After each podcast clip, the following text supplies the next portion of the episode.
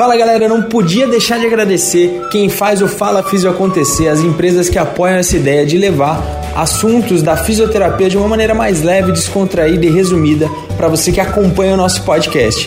Entre as empresas que apoiam essa ideia estão a Faculdade Inspirar, que inclusive está abrindo um polo agora em Ribeirão Preto, a cidade aqui que eu moro. Eu vou coordenar a pós de ortopedia da Faculdade Inspirar. Confere a grade, confere os professores que vão estar nessa pós. Tem outras pós-graduações também, outros cursos dentro da pós da Faculdade Inspirar. Vale a pena conferir. Então queria agradecer muito à Faculdade Inspirar, que agora também está chegando em Ribeirão Preto. A outra empresa que apoia a gente é a DMC Laser através do Maurício. A DMC Laser é uma empresa de muitos anos de mercado, eu uso a DMC Laser, eu tenho na clínica, então posso falar com propriedade. Eu uso aí há pelo menos uns 4, 5 anos, eu já trabalho com esse laser com ótimos resultados. A gente sabe quantos artigos, quanta evidência tem sobre o uso da laser terapia em diversos tipos de situações.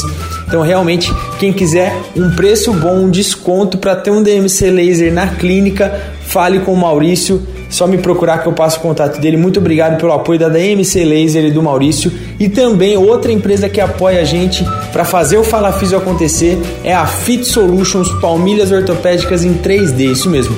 Eu trabalho também com a Fit Solutions, é um trabalho fantástico. A gente não tem aquela aquela trabalheira toda que a gente tinha antigamente de lixar, cortar, colar palmilha. A gente faz uma análise, avalia o paciente, faz um protocolo em 3D e isso chega, faz com que a palmilha chegue pronta até a clínica ou até o paciente. Isso é fantástico, é a tecnologia em palmilha se tornando realidade, se tornando uma mais que uma realidade, uma presença no dia a dia clínico. Então, muito obrigado a Fit Solutions, muito obrigado à Faculdade Inspirar, muito obrigado da MC Laser e aproveitem mais um episódio do Fala Físio. Fala Físio. Fala Físio. Apresentação: Ramon Scatolin. Fala Físio, tudo bem com você? Sejam muito bem-vindos a mais um podcast semanal aqui do nosso querido Fala Físio. E hoje a voz do povo é a voz de Deus. Vocês é que mandam nessa bagaça. Hoje eu vou responder as perguntas que vocês mandaram para mim no Instagram. Eu abri uma caixinha lá perguntando sobre o que vocês queriam que eu falasse. E nós vamos dividir em parte. Hoje, a parte 1, eu vou responder as perguntas não tão técnicas, não relacionadas à, à própria é, reabilitação, protocolos, enfim, testes funcionais, várias perguntas muito legais que eu vou responder na parte 2, talvez até na parte 3, porque são ótimas perguntas que vocês enviaram. Hoje eu vou, vou responder as perguntas sobre empreendedorismo, sobre que mais que vocês mandaram aqui, é, trajetória de liderança, o que fazer pós-formado. Vou tentar fazer um apanhado geral dessas perguntas que vocês enviaram para mim. Muito obrigado. É, fico muito feliz de saber que vocês têm acompanhado o Fala Físio.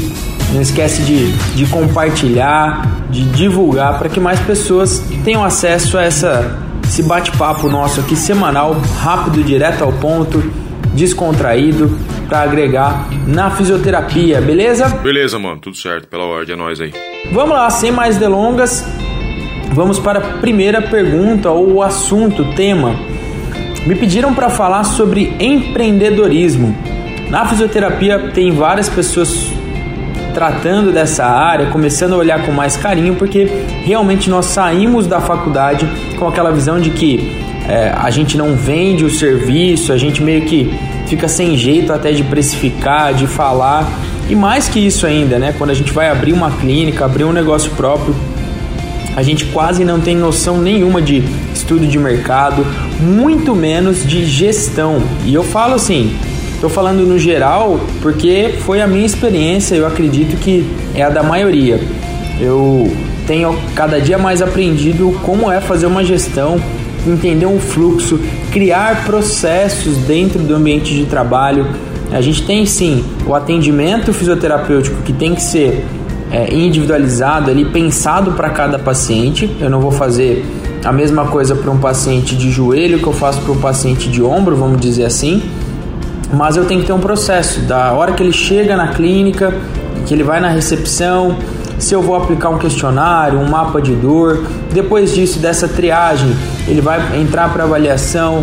É, quanto tempo essa avaliação geralmente é, vai reservar na minha agenda ali um espaço? Então toda essa gestão, entender na clínica o que, o que chega mais na clínica, se sua clínica não é especializada num ponto só, né? Ah, é mais coluna, é mais joelho, para que você possa até investir é, em estudo, em divulgação. Entender também o valor, né? Como é que está o preço que você tem agregado, né? O valor real do seu atendimento, os gastos que você tem para poder pensar no preço. Olha, eu tenho recepcionista, secretária, eu tenho um cafezinho, é, eu, eu, tenho um programa de retenção, uma continuidade para o paciente que se recupera, para ele continuar fazendo exercício físico. Então, empreender realmente é um jogo de quebra-cabeças. Eu já falei em um episódio aqui do Fala Físio sobre isso, mas realmente, é, se eu posso deixar uma dica, e a gente já teve um, um episódio também sobre gestão de pacientes, é, estudem ou direcionem os seus esforços também para gestão. Ah, Ramon, mas eu tenho uma sala de atendimento, sou eu sozinho. Tudo bem, faça a sua gestão, organize suas finanças, organize o processo pelo qual a experiência a qual o paciente passa dentro dos seus atendimentos, desde a hora que ele chega até a hora que ele vai embora, o acompanhamento remoto, tudo isso faz parte da experiência que você pode proporcionar e deve proporcionar para o seu paciente. Beleza? Isso era um resumo rápido. Isso dá uma mesa redonda. Quem sabe eu não faço uma roda aqui de bate-papo sobre esse tema. Em breve aí uma das a nova temporada do Fala Físio. Já posso adiantar que a ideia é essa, fazer mesas redondas com participação de mais pessoas e não apenas um convidado.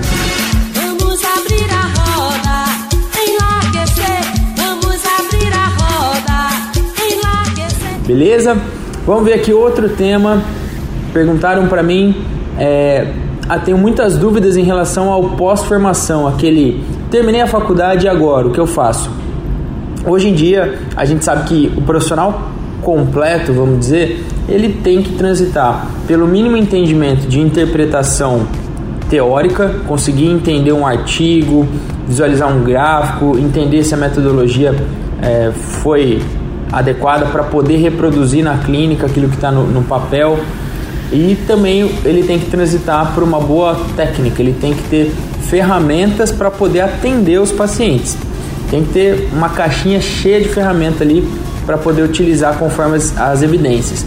Mas ainda vale aquela máxima, né, que todo mundo sempre falou, olha, você quer pôr mais a mão na massa? Eu indico uma, espe uma especialização lato senso. Você quer entender, quer é, ir para a área acadêmica, quer dar aula também, então não tem como deixar de fazer um mestrado, um doutorado. Eu digo que o mestrado ele é bom para elucidar, para te dar senso crítico de tudo. Isso realmente seria fantástico que mais pessoas fizessem essa área, mesmo querendo ser mais práticas. Então, o famoso terminei agora é, primeiro ponto, eu aconselho que você vá por exclusão e isso já pode sendo feito no último ano da faculdade. Olha, o que eu não quero, ah, eu não quero trabalhar nessa, nessa e nessa área. Então sobrou essa, essa. Vou escolher entre elas. Ó, o que, que eu tenho mais afinidade? Ou vou me permitir estudar um pouco mais essas áreas para entender o que eu quero e aí direcionar tanto para lato senso como estrito senso, mas tem que continuar estudando, pessoal. A faculdade eu brinco que é o feijão com arroz, te dá a sustentação mínima. Se você quer comer um pouquinho do, do filé mignon, quer comer uma carne, tem que continuar estudando e se especializar. É, e se não aparecer oportunidade, cara, começa a atender, tem projeto social, começa a pôr a mão na massa, começa a acompanhar, várias pessoas vão acompanhar atendimentos em clínicas, né? busca seu espaço porque é, não tem mais lugar para quem ficar parado, beleza? Também é um baita tema, pessoal, posso fazer uma mesa redonda sobre isso. Já gravei é, episódios com pessoas que começaram a trilhar caminhos desde a graduação, acho que foi um dos primeiros episódios aqui do Fala Físio mas também dá um tema fantástico para um programa aqui com a gente no nosso podcast. Como foi a sua trajetória para exercer, exercer tão bem a liderança? Olha, na verdade é difícil falar de nós mesmos, mas eu posso deixar algumas dicas aqui de leitura. É, o livro é, O Monge o Executivo uma história sobre liderança, né? Tem o, o livro 1 um e o 2, ele os dois. É, como fazer amigo e influenciar pessoas. Também é fantástico fazer amigos e influenciar pessoas. Tudo isso vai te mostrando. Ah, outro livro muito bom que as pessoas acham que serve só para relação a dois, que é As Cinco Linguagens do Amor. Isso te mostra, é, te leva a entender melhor as pessoas para se comunicar melhor com elas. Isso faz com que a mensagem chegue melhor. Então, liderança, na verdade, é você estar tá lado a lado, dando exemplo de, de como é, de como tem que ser feito, dando exemplo de é, chegar primeiro, sair por último. Pelo menos por um tempo você tem que puxar a fila para que as pessoas entendam que você sente o que elas sentem. Isso para mim é o principal. E uma liderança com amor. É, o amor ele move as pessoas, mostrar para elas que elas têm um objetivo, que elas fazem parte de um objetivo maior, motiva qualquer pessoa. E mais uma vez, lado a lado. E inclusive esse último livro que eu citei, As Cinco Linguagens do Amor, ele facilita demais que você entenda na comunicação como a pessoa aceita melhor uma informação. Isso faz muita, muita, muita diferença. Mas é claro que a gente sempre tem que evoluir, sempre tem que continuar estudando, melhorando, que a comunicação é algo que me, me fascina e eu acho que sempre dá para melhorar. Bora lá, vou responder mais uma aqui para a gente encerrar essa nossa primeira parte. O que você pensava em fazer na fisioterapia quando entrou na faculdade e se muita coisa mudou depois? Cara, quando eu entrei na faculdade, a, a premissa era básica. Eu queria ajudar as pessoas a, a melhorar. Né? Eu via, eu fui numa clínica ver um, um atendimento e vi que a pessoa entrou com dor, entrou pior, saiu melhor. Eu falei, não, é isso. Para mim, fechou, vambora, faz sentido é, entrar nesse time. E depois, ao longo da faculdade, eu fui, como eu disse antes, né, por exclusão. Ah, essa não, é igual a, a música lá, essa não, coloca aí, Júnior. Ah, não. E aí sobrou neuro e ortopedia. Eu falei, e agora?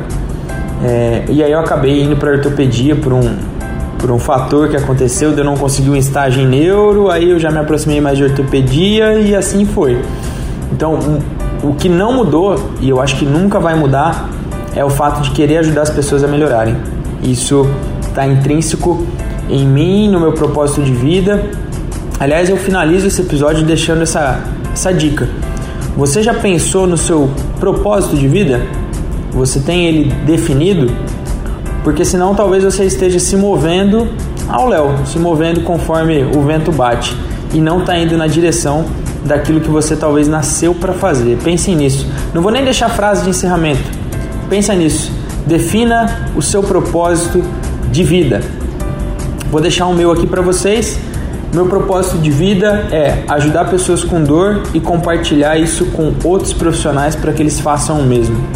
E aí, a minha missão de vida, que vem depois do propósito, pensem nisso também. Você que, ah, já sei meu propósito, agora entenda a sua missão, porque o propósito ele pode estar relacionado geralmente com a sua profissão, com a coisa que você tem mais habilidade em fazer, mas a sua missão é o que você faz num todo.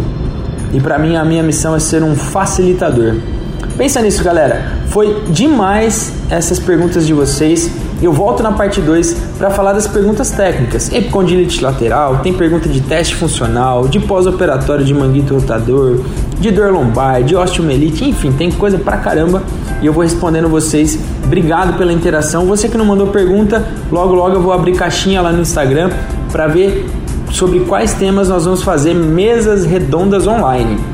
Por que será que é mesa redonda, né? Vai entender. Enfim, galera, obrigado. Até o próximo episódio do nosso Fala Físio. Fala Físio. Fala Físio. Apresentação: Ramon Scatolin.